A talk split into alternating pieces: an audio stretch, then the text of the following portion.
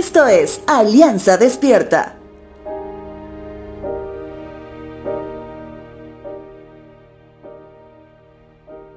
¿Recuerdan que hablamos que un necio puede ser inteligente? Te recuerdo lo siguiente.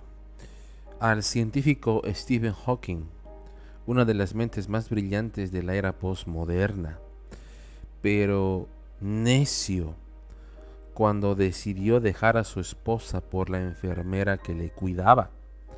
Estando él en una etapa avanzada de la enfermedad esclerosis lateral amiotrófica, que lo mantenía paralizado de los pies a la cabeza.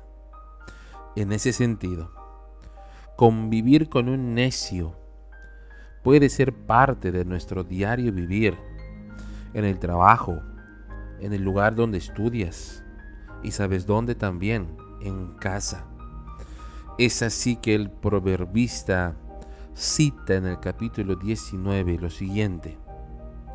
El hijo necio es una calamidad para su padre.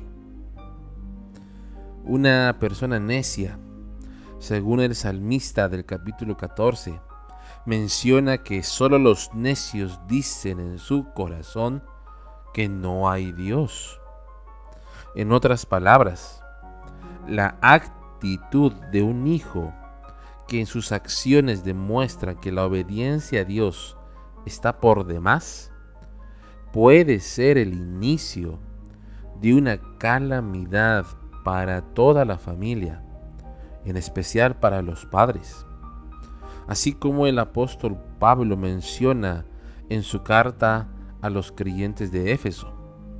Él dice que tengan cuidado de cómo viven, que no vivan como necios, sino como sabios, que saquen el mayor provecho de cada oportunidad en estos días malos, que no actúen sin pensar, que más bien procuren entender lo que el Señor quiere que hagan, que no se emborrachen con vino porque eso les arruinará la vida, en cambio, sean llenos del Espíritu Santo.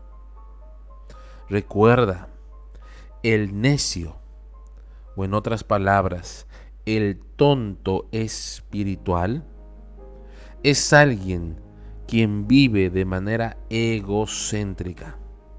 Por lo tanto, no es una vida cristocéntrica. Solo el Santo Espíritu de Dios puede ayudarnos a no convertirnos en necios y a no traer calamidad a nuestras familias en especial a nuestros padres.